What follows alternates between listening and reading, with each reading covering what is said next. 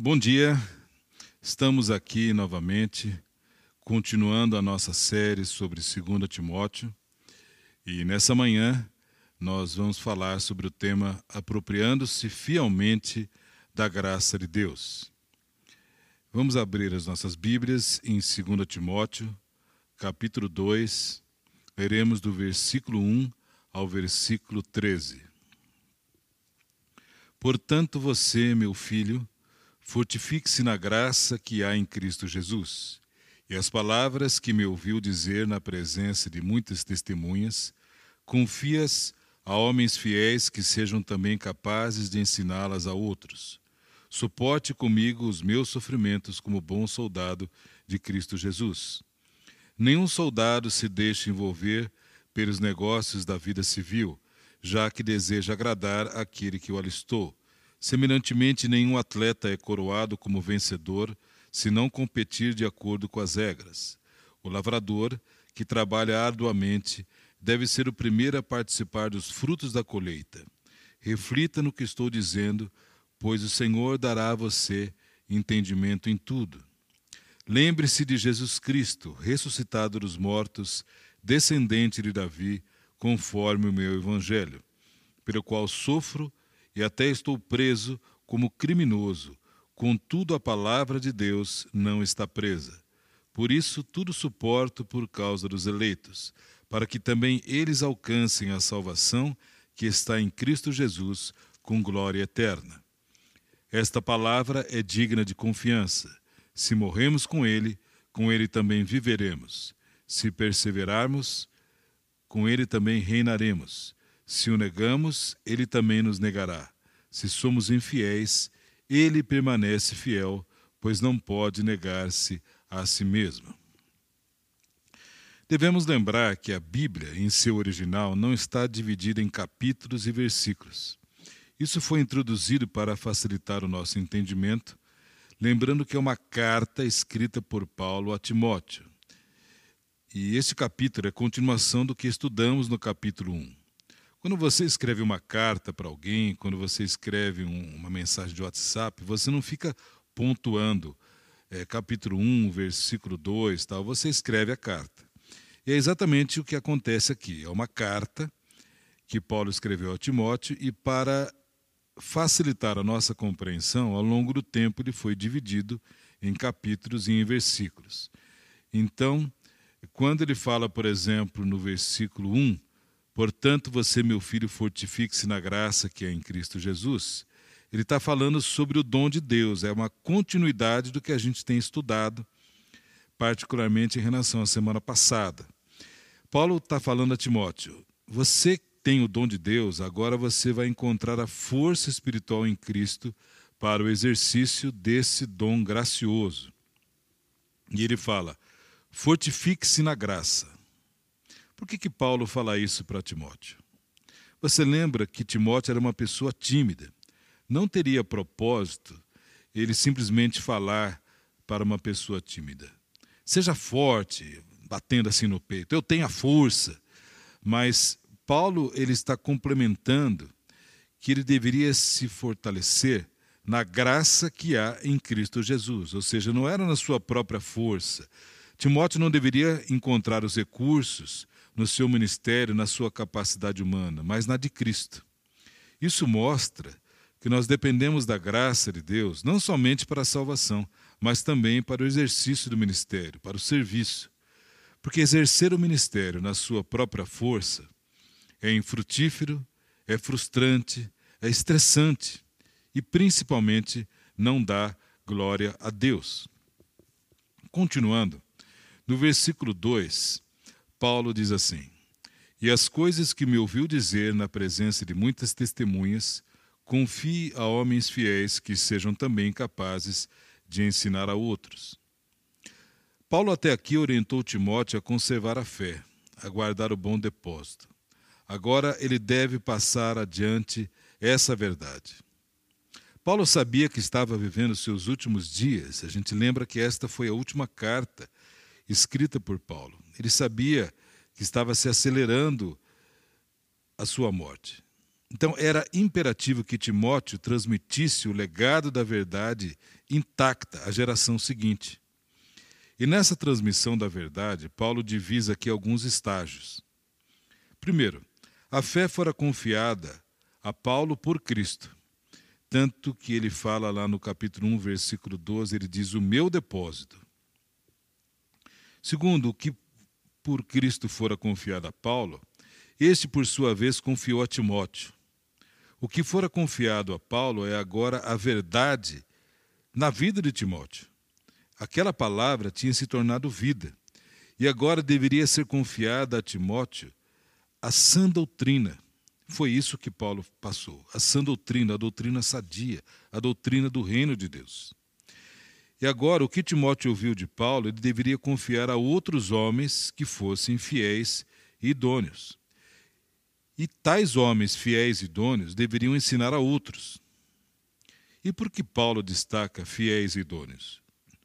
Pois, devido às heresias dos falsos mestres, era importante a integridade e lealdade de caráter desses homens, ou seja, que eles passassem adiante o Evangelho, mas sem contaminação, não de uma maneira conveniente, mas que mantivesse aquilo que a palavra realmente falava. Paulo está falando sobre discipulado. Discipulado não é um método, discipulado não é um curso, discipulado é um estilo de vida. É, são formações de vidas. Ou seja, Paulo está falando que a corrente de formação de obreiros não se quebre, que os discípulos também têm a preocupação de formar novos discípulos. Porque um discípulo se torna realmente um discípulo quando ele forma outro discípulo. E tudo isso sem contaminação. Pois assim como no tempo de Timóteo, hoje nós temos um evangelho contaminado de humanismo, de secularismo, autocentrado, com modismos. Infelizmente, na igreja brasileira, nós temos muitos modismos. E a gente precisa ter cuidado, porque muitos desses modismos são marcados pela heresia. E esse é o problema da heresia. Quanto mais próximo, quanto mais parecido, maior o perigo.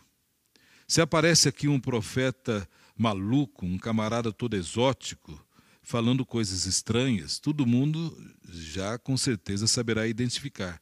Isso é uma heresia. Esse é um herege. Mas o grande problema é quando ele é parecido. Quanto mais próximo, quanto mais parecido, maior a sutileza e o perigo. E aqui eu quero alertar, principalmente jovens e adolescentes que consomem muito material na internet, eu digo que tem muita coisa boa, mas tem muita coisa perigosa que aparece na internet.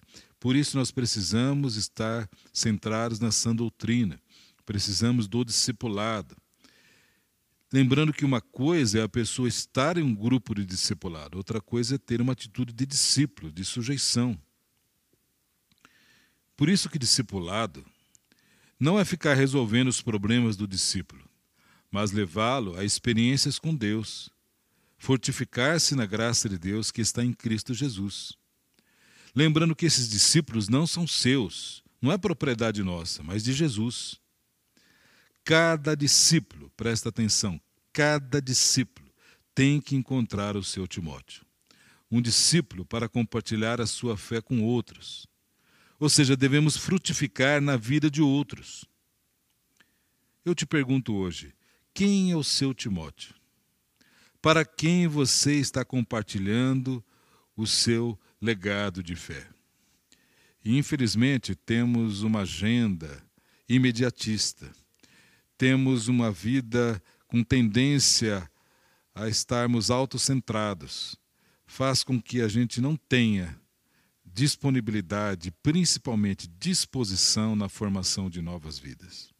Eu quero te dizer que se a gente não tem essa disposição para a formação de vidas, para fazer discípulos, nós podemos estar fazendo muita coisa boa na igreja, sermos cristãos bonzinhos, legais, mas não estaremos cumprindo a ordem principal de Jesus, que foi ide fazer discípulos. Lembrando que não foi uma sugestão, foi uma comissão, somos comissionados a fazer discípulos.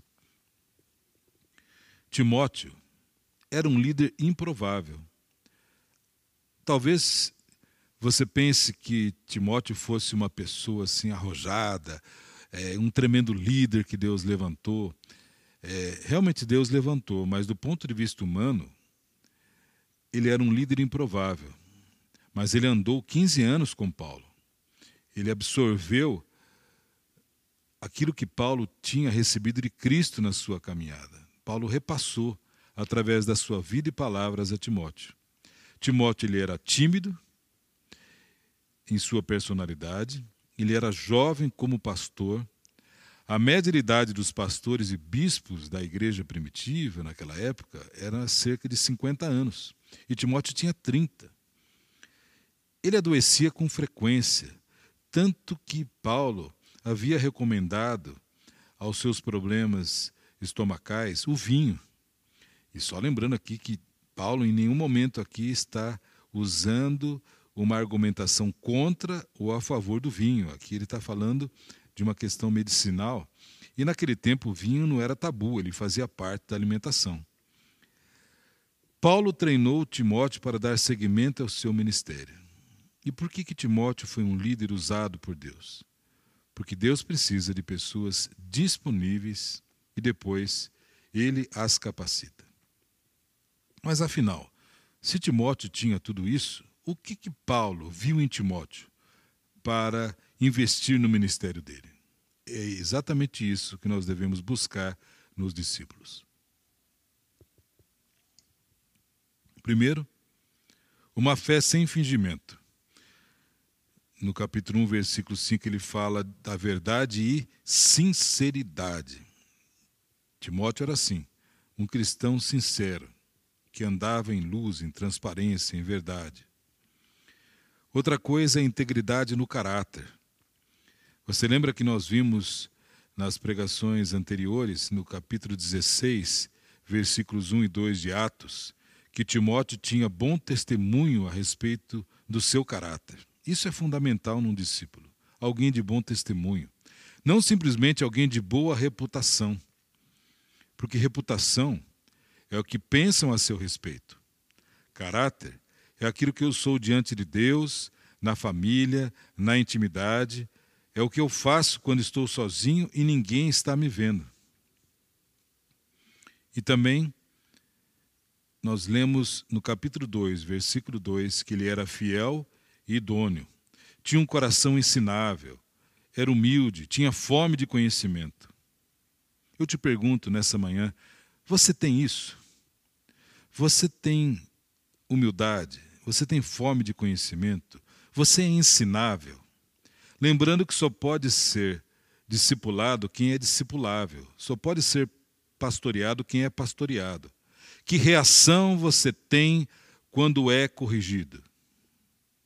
Se afasta, faz bico ou entende que aquela pessoa que está compartilhando com você, que está te corrigindo, é instrumento de Deus para o seu crescimento. Timóteo era assim. E eu gosto muito das observações de John Maxwell, quando ele fala sobre as motivações de Paulo para com Timóteo, usando algumas metáforas, figuras de linguagem, do versículo 4 ao versículo 6. Primeiro, ele compara ao soldado ele usa a metáfora do soldado. E aqui Paulo tinha a ideia do soldado romano. A ameaça dos falsos mestres em suas heresias era uma guerra espiritual. A igreja estava sob essa ameaça e Paulo queria que Timóteo tivesse essa consciência.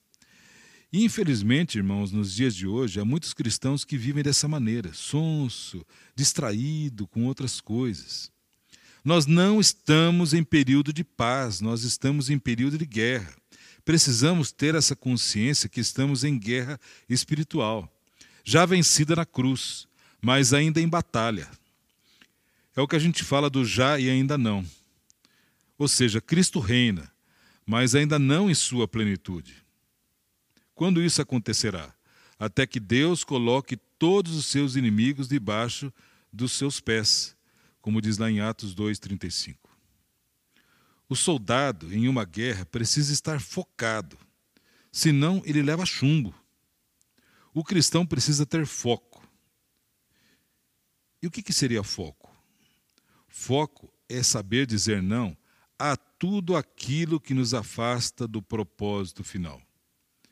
Porque o seu objetivo é agradar ao que o alistou, daquilo que o vocacionou, Deus. Eu te pergunto, você sabe dizer não a tudo aquilo que vem para desviar, tudo aquilo que é usado para afastá-lo do propósito? O soldado também é atento às ordens do seu comandante. Senão ele se distrai com outras coisas e perde a sua missão. Se hoje nós nos distraímos com as coisas deste mundo, se somos distraídos pelo urgente, nesse mundo agitado, com tantas distrações, com tanto imediatismo, corremos o risco de não prestarmos atenção às ordens do nosso comandante, Cristo. No versículo 4, Paulo diz assim: que nós não podemos nos deixar envolver com os negócios desta vida. E essa palavra envolver, no grego original que foi escrito, vem da palavra enredar-se, ou seja, ficar preso em uma rede. Devemos dar prioridade à nossa vocação e sermos completamente dedicados à nossa missão. Agora, que fique claro que nem todas as oportunidades são pecados. Na realidade, muitas delas são apenas distrações. Algo que, da mesma maneira, pode me afastar, me levar longe do propósito de Deus. Para sua reflexão, o que tem lhe desviado a atenção? Pense nisso. Soldados que estão na frente de batalha estão unidos em um só propósito. Não tem tempo para, tá, para futilidades. Eles precisam um do outro. Estão ali debaixo do fogo do inimigo. Eles têm unidade, que eles têm o mesmo propósito. Eles não querem saber de detalhes, o que eles estão mais focados é exatamente vencer aquela batalha. Já os soldados que estão de folga no quartel estão distraídos, ficam reclamando da comida, têm intriga um com o outro. Ah, aquele outro é privilegiado, aquele outro não se esforça. Quando nós não estamos desempenhando a nossa missão, quando ficamos como igreja fechada em quatro paredes, ficamos reclamando do irmão, da roupa do outro, porque o outro é preferido. Ficamos com picuinhas que nos desviam do propósito da missão. Todos temos o chamado para fora das quatro paredes. Nenhum soldado vai à guerra esperando conforto, tranquilidade. A realidade é contrária. Mas, infelizmente, hoje se busca e se prega um evangelho assim. Eu quero a bênção, eu quero a prosperidade, mas eu não quero me expor como cristão. E muito menos eu quero sofrimentos por causa de Cristo. Eu quero viver uma vida como um burguês evangélico, tranquilo, sem problemas, legais com todo mundo. O que se adverte ao bom soldado de Cristo não são as atividades seculares. É normal você trabalhar, você fazer cursos acadêmicos, você ter um lazer, tudo isso é bom e importante mas o envolvimento em negócios desta vida, que, mesmo sendo perfeitamente inocentes, em demasia, podem nos impedir de lutar as batalhas de Cristo. O problema é quando essas coisas viram um fim em si mesmo. E aí eu não tenho mais tempo de fazer discípulos, de exercer ministérios, de evangelizar, e com isso eu perco o foco. Corro o risco de uma vida religiosa somente em assistir reuniões, sermos cristãos bonzinhos e achamos que a nossa vida espiritual está bem. Eu quero te dizer, meu irmão, que não está bem. Se você não tem o propósito de fazer discípulos, se você não trabalha arduamente em sofrimentos pelo Cristo, quero te dizer que você não está bem. Porque é exatamente isso que Paulo está falando. Não há prêmio sem esforço. Outra alegoria que Paulo usa, outra metáfora, é a do atleta. E o atleta precisa de disciplina. E Paulo está lembrando aqui dos Jogos Istmicos, que deram origem às Olimpíadas na Grécia. Próximo ano, nós teremos os Jogos Olímpicos de Tóquio. E é fundamental que um atleta que almeja uma medalha olímpica, desde já esteja se preparando. Quando você ouve o relato dos atletas que foram vencedores, que foram medalhistas, todos dizem que é impossível ganhar a medalha sem disciplina. Um atleta que resolve acordar tarde, fica para lá e para cá. Ah, eu tô afim de não treinar hoje. Ah, hoje eu não quero me alimentar bem. É, um atleta desse não vai chegar em lugar nenhum. Na realidade, é impossível ter um ministério bem sucedido se não for bem disciplinado. Em quê? Na oração, na palavra, na devocional, em fazer bons cursos, em boa leitura, em ouvir boas ministrações. A disciplina requer sacrifício, dedicação. Uma frase muito interessante do pastor Josué Gonçalves, que eu ouvi esses dias. Quem não se submete à dor da disciplina hoje, amanhã vai chorar com a dor do arrependimento. Ou seja, o bom desempenho ministerial está escondido em seus hábitos diários. Outra metáfora, outra figura de linguagem que Paulo usa é do agricultor. Um agricultor deve trabalhar muito e pacientemente. O trabalho no campo é um trabalho árduo. Hoje em dia nós temos muita tecnologia no campo que diminuiu o trabalho dos lavradores, mas é, naquele tempo era árduo o trabalho do lavrador, ainda mais naquele terreno onde eles viviam, extremamente empedernido. Antes de você plantar, você precisava tirar todas aquelas pedras, arar a pedra, arar o, solo, preparar o solo. Paulo está dizendo que nenhum lavrador planta hoje para colher daqui a algumas horas ou amanhã. Na realidade, algumas semeaduras demoram anos para apresentar resultado. Nós também devemos investir tempo na formação de discípulos no evangelismo, na oração, esperar o fruto pacientemente. Eu sei que isso não é fácil quando a gente trabalha no mundo imediatista. A gente quer que o discípulo seja formado da noite para o dia, a gente quer a resposta de oração para ontem, a gente quer ganhar vidas da noite para o dia. Mas nem sempre isso acontece. Na realidade, na maioria das vezes, não. É um trabalho de muito, é um investimento de muito trabalho e de paciência, assim como o agricultor. Nesse capítulo 2, também Paulo usa outras metáforas. Ele fala no versículo 15 a 19 do obreiro, ou seja, precisa ser diligente, aplicado, zeloso. Fala também do vaso, nos versículos 20 a 22, que deve ser puro. Fala do servo, do 23 ao 26, que deve ser submisso. O obreiro do Senhor deve ser submisso, servo. E por que, que ele fala isso? Você lembra que nós falamos em Atos 16, 3, que Paulo circuncidou a Timóteo por causa dos judeus. Apesar de judeu, a influência grega do seu pai não permitiu que ele fosse circuncidado. E Paulo sabia que ele, para ser aceito pelos outros irmãos, que naquele tempo o evangelho, ainda na sua grande maioria, eram de judeus convertidos ao cristianismo, eles teriam muita dificuldade em aceitá-lo, caso ele não fosse circuncidado. Ora, ser circuncidado como criança, como bebê, é, naquele tempo, é, como adolescente, era uma coisa. Ser circuncidado já com mais de 15 anos não era algo fácil, já que naquele tempo não havia nenhum tipo de anestesia, não havia antibióticos, era circuncisão feita na faca, não era um negócio fácil. Timóteo podia falar: Ei, peraí, eu não tenho nada a ver com peixe. Se esses caras ainda estão na lei, é um problema deles. Eu estou na graça. Mas Timóteo era submisso. Então, se Paulo orientou a circuncidar, ele assim o fez. Porque ele pensava no que era melhor para o reino. E como a gente precisa isso hoje? De gente que não pense o que lhe é conveniente, mas o que é melhor para o reino.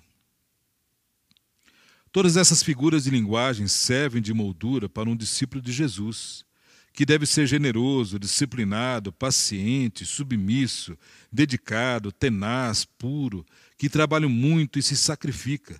Tudo isso é resultado não simplesmente da nossa força, mas da obra do Espírito Santo em nós. Paulo, nesta carta, está desafiando Timóteo a assumir o seu legado, pois sabia que seria um breve, em breve executado. Paulo lhe pede que lidere em convicção e que pregue o Evangelho na forma como recebeu e que ajude outras pessoas a se tornarem discípulos tão fiéis quanto ele. Mas Paulo sabia também, meus irmãos, que não seria fácil, que a oposição aumentaria. Então ele fala no versículo 8: Lembre-se de Jesus Cristo, ressuscitado dos mortos. Na nossa vida cristã, quantas vezes passamos por momentos difíceis? Quando vem temores, dúvidas e, para não dizer, até alguns momentos de desânimo. Nessa hora, devemos nos lembrar das palavras de Paulo. Lembre-se de Jesus Cristo, ressuscitado dos mortos. Jesus está vivo, podemos acreditar nele e viver isso. A ressurreição é a base da nossa esperança, graças a Deus. E Paulo continua. No versículo 9, ele diz assim: Pelo qual sofro a ponto de estar preso como criminoso, contudo a palavra de Deus não está presa. O que Paulo quer dizer com isso?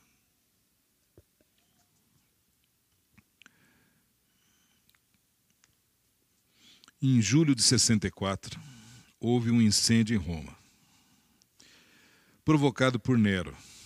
Nero era o imperador romano, ególatra, pensava somente em si mesmo e queria a construção de uma nova Roma.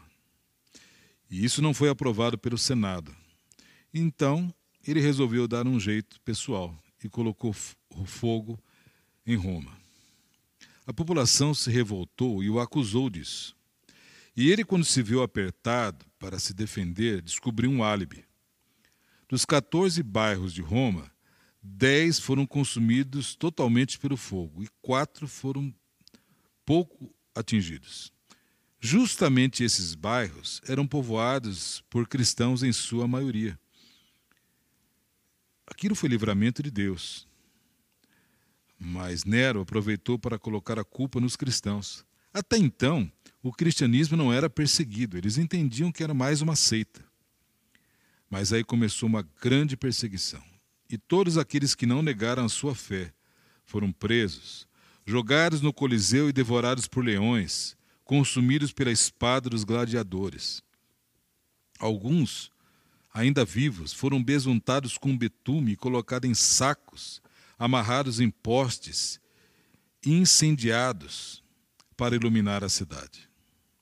E Paulo estava preso, acusado de ser o líder desse movimento, por isso que diz que ele era um, como um criminoso. Ora, um criminoso geralmente era crucificado. E a crucificação era uma morte lenta e dolorosa.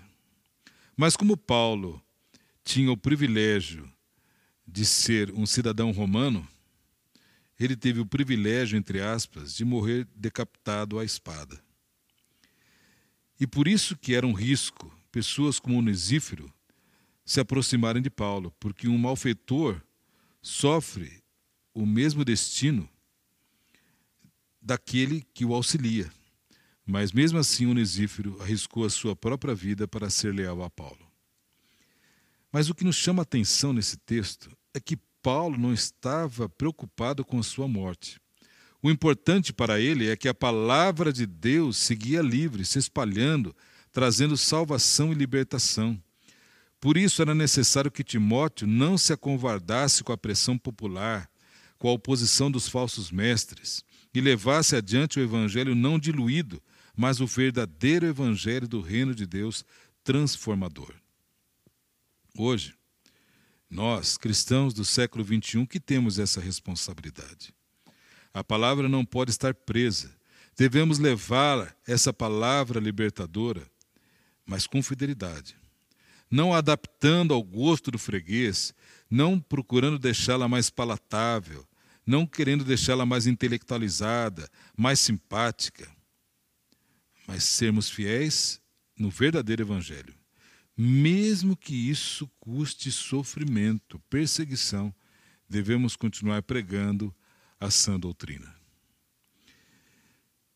Essa mensagem de Paulo para os dias de hoje. Essa a mensagem que nós temos hoje, a nossa responsabilidade. Devemos continuar levando adiante aquilo que recebemos, a sã doutrina. Devemos ser fiéis, e isso a gente faz quando a gente se apropria fielmente da graça de Deus. Permita que essa palavra continue sendo um instrumento de Deus para a edificação do seu coração, para a exortação e principalmente para que sejamos transformados em nossa atitude, em nosso viver, para que a palavra de Deus seja o padrão da nossa vida. É isso que eu desejo para você, meu querido. Deus abençoe, em nome de Jesus.